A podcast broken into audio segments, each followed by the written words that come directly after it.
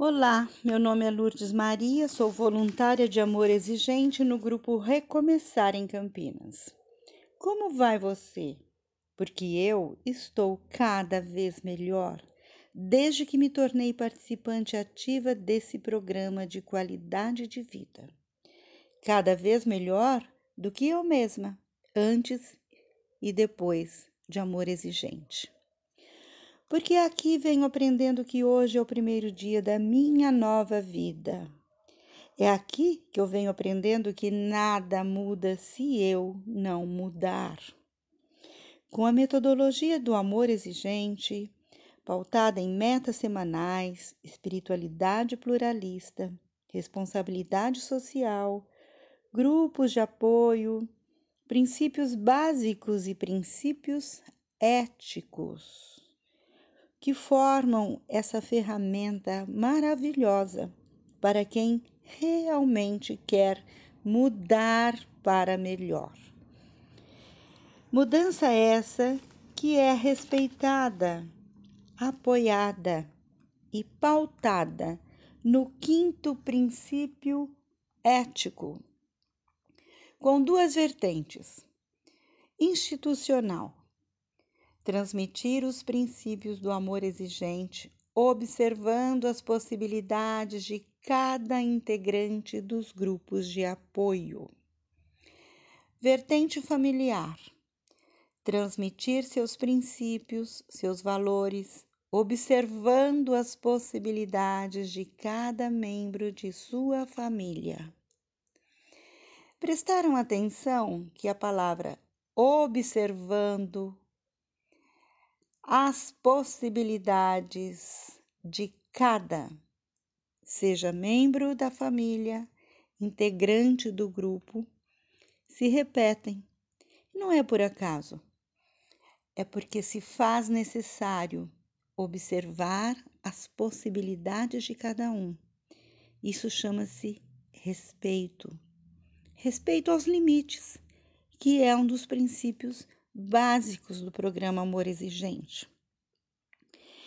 Comprovadamente pelos depoimentos anteriores de nossos parceiros de grupos, seja virtual ou seja em reuniões físicas quando essas aconteciam, constatamos a seriedade com que essas possibilidades são respeitadas no tempo de cada um na velocidade que cada um tem de absorver os ensinamentos de amor exigente, seja individual, ou seja na família, ou na sociedade.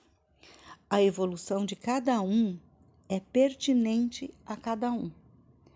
E esse quinto princípio ético vem nos lembrar a importância de observarmos as possibilidades de cada um em absorver.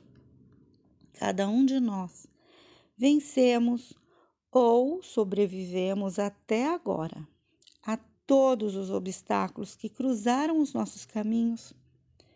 Prova disso é que estamos aqui.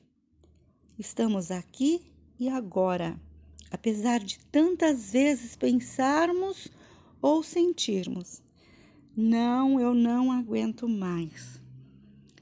Não só aguentamos, como ultrapassamos, superamos, ainda que seja duras penas, mas fomos os vencedores. O quinto princípio ético nos ensina a respeitar esse tempo com força, com fé e com alegria. Porque aqui não há promessa de nada, mas aqui há esperança em tudo. Porque é aqui que descobrimos que juntos somos mais fortes e que não estamos sozinhos, que não precisamos correr, mas não devemos parar. É aqui que estendemos as nossas mãos porque antes disso, alguém já está com a mão estendida para nos apoiar, para nos amparar. É aqui que abrimos os nossos corações, porque as nossas vozes sempre terão audiência. Esse quinto princípio ético nos lembra da importância de observar para absorver.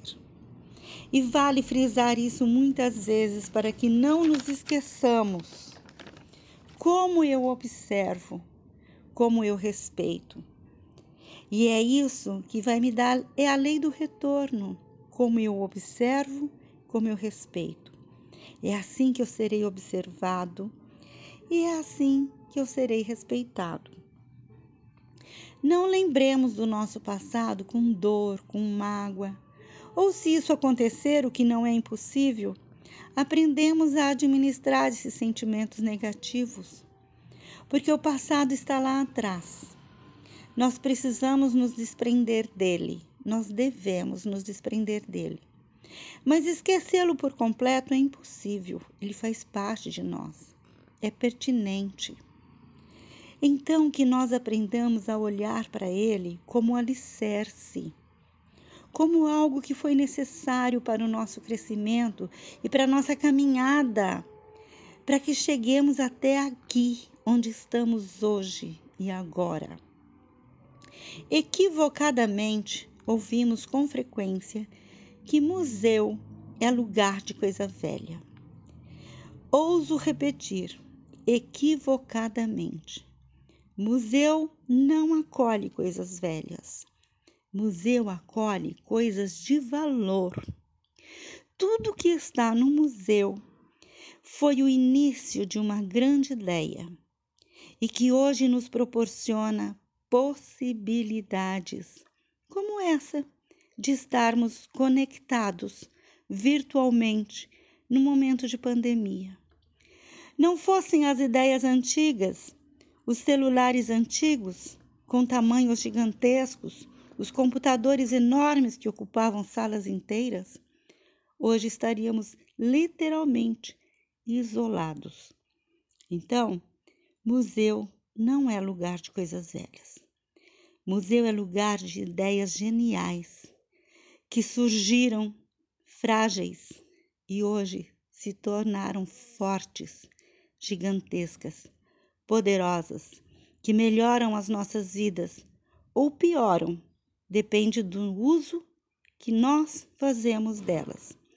E esse paralelo com o nosso passado é apenas para dizer que, assim como as ideias os cientistas tiveram e foram evoluindo ao longo do tempo, assim somos nós. O nosso passado também tem coisas feias, tristes, mas que surgiram e que nós fomos melhorando e que hoje é passado, está lá atrás. Nos desprendemos delas, pensamos nelas como referências necessárias para a nossa caminhada, observando as nossas possibilidades daquele momento. Naquele momento era o que tínhamos, é o que temos para hoje, é o que tínhamos para aquele dia, para aquela época, para aquela situação. Não olhemos para o nosso passado de forma angustiada, e se assim acontecer, eu repito, vamos metabolizar esse sentimento. Vamos transformá-lo em pensamentos que olhemos para eles como degraus que hoje nos trazem para esse lugar. Venha para este lugar Fique neste lugar, chamado amor exigente, porque é aqui que nós aprendemos todo dia a sermos cada vez melhor. Melhor do que cada um de nós fomos. É o antes e o depois do amor exigente. Esse quinto princípio ético nos ensina, nos lembra a observar as possibilidades de cada um, seja no âmbito institucional, seja no âmbito familiar, porque só assim seremos verdadeiramente cada vez melhor. Só por hoje e para sempre, com um amor exigente. Gratidão.